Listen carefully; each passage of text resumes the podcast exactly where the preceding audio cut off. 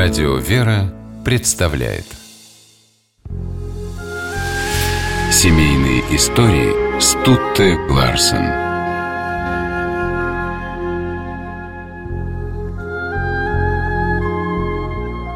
От суетного круга, что прозван свет большой, О, милая подруга, укроемся со мной, Прости с блестящим светом, Приди с своим поэтом, Приди под кров родной, Под кров уединенный, Счастливый и простой, Где счастье неизменно И дружбой крыл лишена Нас угостит с тобой. Такие строки в начале супружеской жизни посвятил своей жене Вере поэт Петр Вяземский.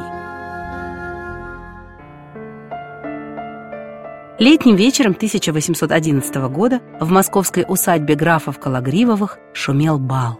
Одна барышня, желая доказать, что в современных мужчинах нет рыцарского духа, бросила в пруд башмачок.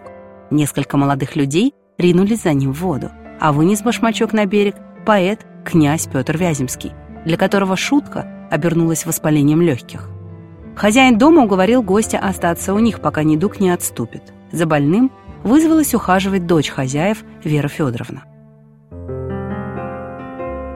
Небольшой рост, маленький нос, огненно-пронзительный взгляд и грациозная непринужденность движений. Так описывал свою будущую жену Вяземский.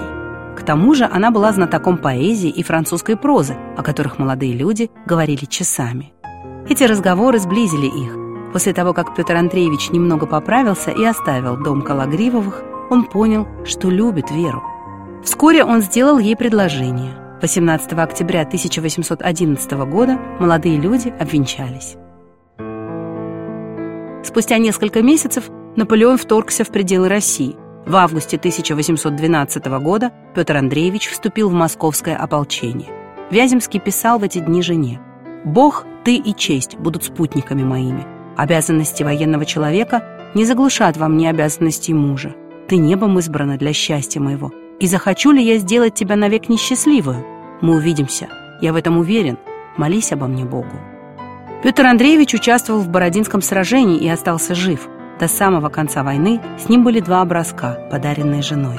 Петр Андреевич и Вера Федоровна были знакомы с известными писателями, художниками, архитекторами. Супруги находились в переписке с Александром Сергеевичем Пушкиным.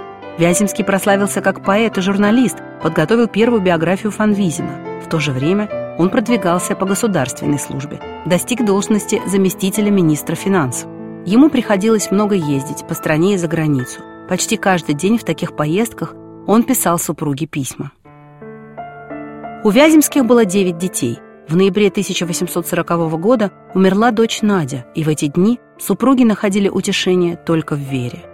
«Минута молитвы есть одно возможное облегчение», писал Петр Андреевич жене из Баден-Бадена, где застала его горестная весть. Он признавался, что молитва словно сближает его с Верой Федоровной, а во время разлуки дает почувствовать ее присутствие.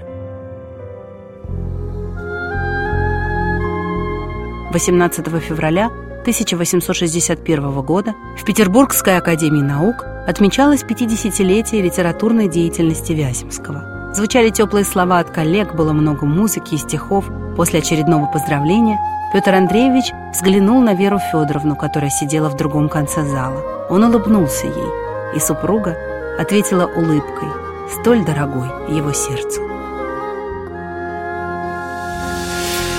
Семейные истории –